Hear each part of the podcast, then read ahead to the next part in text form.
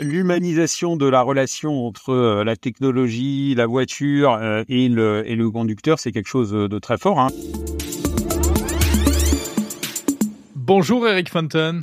Bonjour Jérôme directeur des opérations de Software République. Alors Software République, on rappelle un peu ce que c'est, émanation euh, du groupe Renault, euh, dédié aux, innovations pour la voiture du futur. Et pour préparer toutes ces innovations, eh bien vous travaillez euh, avec des startups notamment. Vous venez d'annoncer il y a quelques jours l'arrivée dans votre incubateur de, de plusieurs nouvelles startups. Euh, D'abord, si on fait un petit point sur cette collaboration avec les startups, ça consiste en quoi exactement?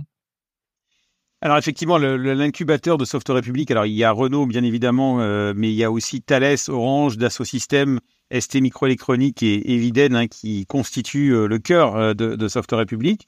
Et tous ensemble, en fait, on, a besoin d'avoir des startups dans la, la, la quasi-totalité de nos projets parce qu'on est des structures assez grosses et on a besoin de bénéficier aussi de l'agilité et de l'innovation des startups. Et l'incubateur qu'on a créé, c'est un incubateur très ciblé qui se focalise sur la transformation des projets avec les startups. Donc on est très sélectif à l'entrée. Vous voyez que on a euh, un petit nombre de, startups à chaque fois. Là, on en a cette, euh, cette promotion, c'est quatre startups. Mais par contre, on a un très gros taux de transformation puisque sur les dernières générations, on est à plus de 70% de nos projets qui se transforment euh, pour les startups. Et donc, c'est win-win parce que finalement, tout le monde peut faire du vrai business avec tout ça. Alors parmi les, les, nouvelles startups que vous avez intégrées, il y en a une, par exemple, on va on va en prendre quelques-unes. Il y en a une qui s'appelle iNet qui développe un système euh, d'anti-collision euh, pour éviter que les, les, voitures et les vélos ne se rentrent dedans. Vous pouvez nous en parler?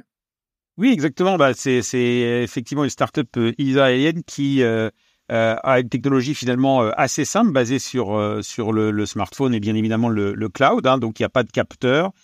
c'est très simple, c'est juste euh, euh, les trajectoires finalement repérées par les smartphones euh, qui sont analysées et quand elles se rencontrent, quand il y a un risque qu'elles se rencontrent, eh bien il y a une alerte. Et pour nous, c'est dans ce qu'on appelle le V2X, donc les, échanges entre les différents occupants de la ville et de la route. Et c'est un élément très important pour améliorer la sécurité routière. Donc c'est un sujet qu'on travaille avec eux et qu'on espère voir aboutir. C'est-à-dire qu'on remplace euh, des capteurs euh, qui évidemment peuvent pas être déployés sur tous les véhicules roulants par les smartphones qui en revanche eux sont dans la poche de tous les conducteurs. Euh, mais mais ça paraît un peu ça paraît un peu lourd non comme dispositif? Est-ce que vraiment le smartphone est capable de de d'alerter comme ça en quelques microsecondes quand il risque d'y avoir une collision? Oui, oui, tout à fait. C'est des, des solutions enfin, qui fonctionnent très bien avec des temps de latence, même en 4G. On n'a pas besoin d'être en, en, 5G. Et, euh, et ça suffit euh, largement, puisqu'on est quand même quelques secondes avant le choc euh, ou le choc potentiel. Et euh, on a fait des, des, des premiers tests. Donc l'enjeu, il est pas tant sur la technologie elle-même, mais plutôt sur l'extension de son déploiement, parce que bien évidemment, cette, cet usage, il n'a du sens que si il y a beaucoup, beaucoup d'usagers qui sont équipés. Et donc, c'est un travail qu'on a commencé avec eux, euh, pas uniquement sur le plan technique, mais aussi sur le plan du, du de, de, la diffusion de, de l'outil. Alors, il y a une autre startup avec laquelle vous travaillez qui s'appelle Madvisio, qui elle euh, exploite les, les, les, une caméra 3D euh, placée à l'intérieur euh, du véhicule, euh, notamment pour détecter l'endormissement, mais vous avez, ça, ça, peut aller bien au-delà en fait. Oui, en fait, Madvisio, à la base, c'est une entreprise qui travaille sur l'ergonomie sur le poste de travail, donc plutôt dans des milieux industriels, et ils vont être amenés à euh, analyser la posture des opérateurs et euh, donner des conseils pour améliorer les postures, etc. Et en fait, on a décidé de translater ça dans le monde de la voiture, parce qu'on sait que c'est quand on passe beaucoup de temps dans sa voiture, on peut avoir des mauvaises positions, des troubles euh, de mal de dos, etc. Et donc là, en fait, à travers l'analyse de, l'image de la caméra, encore une fois du smartphone, eh bien, elle va euh, pouvoir euh, non seulement vous identifier les zones où vous êtes en train de faire un effort, euh, je dirais, anormal, et vous proposer à travers le réglage du siège des des des changements qui vont du coup vous remettre dans la bonne position. Donc voilà, ça c'est pareil, c'est quelque chose qu'on essaye de translater du monde industriel vers la santé des conducteurs Enfin, il y a une troisième startup qui, qui me semble intéressante, Eric Fenton, qui, qui, qui va peut-être changer les choses en matière d'interaction avec les, écrans. il y a de plus en plus d'écrans dans, les véhicules. Ça s'appelle EmbodMe, c'est un système d'interaction sans contact. Exactement. Donc, euh, est une startup qui a déjà quelques années et qui a développé des, systèmes de, capteurs intégrés euh, à l'écran et qui vous permettent effectivement de donner une commande à l'écran sans le toucher. Et donc, euh, on regarde comment euh, on peut appliquer ça dans un environnement automobile ou d'ailleurs dans d'autres environnements d'IHM. Hein. Ça peut être dans l'aérien avec Thales ou dans d'autres domaines. et, l'idée, c'est que euh, ben, finalement, à travers le fait de ne pas avoir de contact, il y a des aspects hygiène hein, qui sont euh, hyper intéressants dans un certain nombre de cas, et puis aussi euh, une manière de, de moins distraire le conducteur, parce qu'en fait, quand la main va s'approcher, il va y avoir, par exemple y avoir des icônes qui vont pouvoir grandir, et du coup, on va avoir une plus grande facilité à, à, utiliser les écrans, et donc être mieux concentré sur la route ou, ou sur ses activités. Alors toutes ces, ces, nouveautés, ces innovations, on pourrait les voir euh, prochainement dans les euh, dans les véhicules, dans les véhicules Renault notamment. C'est le but. Euh, alors euh, il y aura forcément pas 100% de transformation. J'espère que si, mais en tout cas, oui, toutes les équipes et pas que de Renault. Hein, c'est vraiment tous les partenaires de Software République qui sont motivés pour essayer de transformer l'essai avec avec ces quatre startups.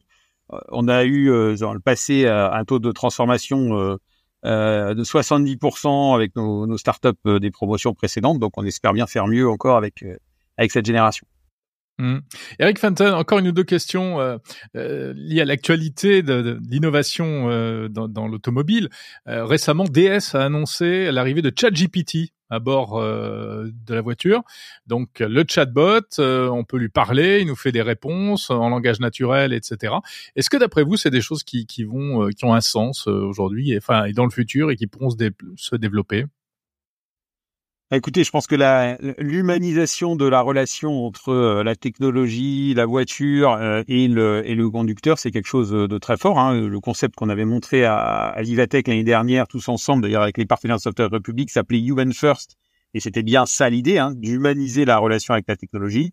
Et vous avez vu aussi il y a quelque temps que Renault a, a présenté un avatar euh, qui, donc, qui, verra le jour euh, prochainement euh, dans, des véhicules Renault. Donc, euh, donc c'est c'est la même idée euh, de d'avoir une relation chaude, une relation émotionnelle avec l'objet et avec la technologie. Mmh Mais on sait aussi que les, les, constructeurs automobiles ont, du mal à, implémenter des solutions euh, euh, rapidement dans les véhicules parce que hein, les cycles de production sont beaucoup plus longs, etc. Alors que est-ce que finalement euh, demain c'est pas le smartphone qui va tout prendre, qui va prendre toute la place dans la voiture Est-ce que euh, ça a un sens d'avoir une intelligence à bord même du véhicule? Je crois que les deux, les deux sont vraiment très complémentaires. C'est, clair que, alors, vous avez mentionné le, le fait qu'il y a le cycle de développement, mais il y a surtout le cycle de vie de la voiture. C'est-à-dire que euh, euh ensuite, euh, la voiture, elle va rouler pendant 15, 20 ans, et pendant tout ce temps-là, il, y a, il y a une question de comment je mets à jour finalement les, les, les fonctionnalités. Alors, ce qui est en train d'arriver avec le software defined vehicle, ces nouvelles architectures euh, électroniques, ça va être un très gros facteur pour permettre ces mises à jour. Et puis après, il y a d'autres solutions euh, qui sont effectivement sur le smartphone, comme celle dont on a parlé euh, précédemment, et qui ont l'avantage de permettre de toucher des voitures plus anciennes, et donc de s'adresser au parc de voitures et pas uniquement à des voitures neuves. Donc c'est fromage et dessert. Espérons.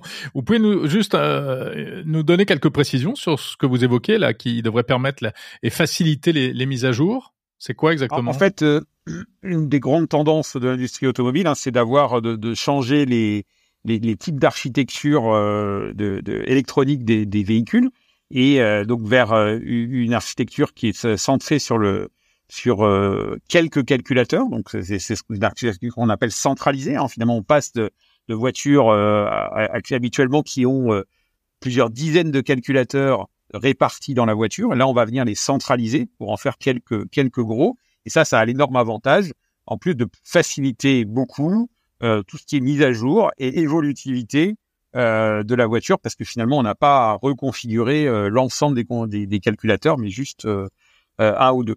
Donc, donc ça, c'est des choses qui arrivent aussi dans les prochaines années et qui sont une très très grosse transformation de, de ce point de vue. Eric Fenton, encore une question. Euh, la voiture autonome, euh, est-ce qu'elle a pas un peu du, plomb dans l'aile quand on voit ce qui est en train de se passer euh, à San Francisco, par exemple, avec le constructeur General Motors, qui est, qui, est, quasiment en train de retirer ses, taxis autonomes cruise hein, Il y a eu un problème, un taxi impliqué dans un accident, donc ils ont été interdits, suspendus. Et puis là, on s'aperçoit qu'il y a des faiblesses technologiques. Cette voiture autonome, on a l'impression qu'elle a un mal fou à voir le jour.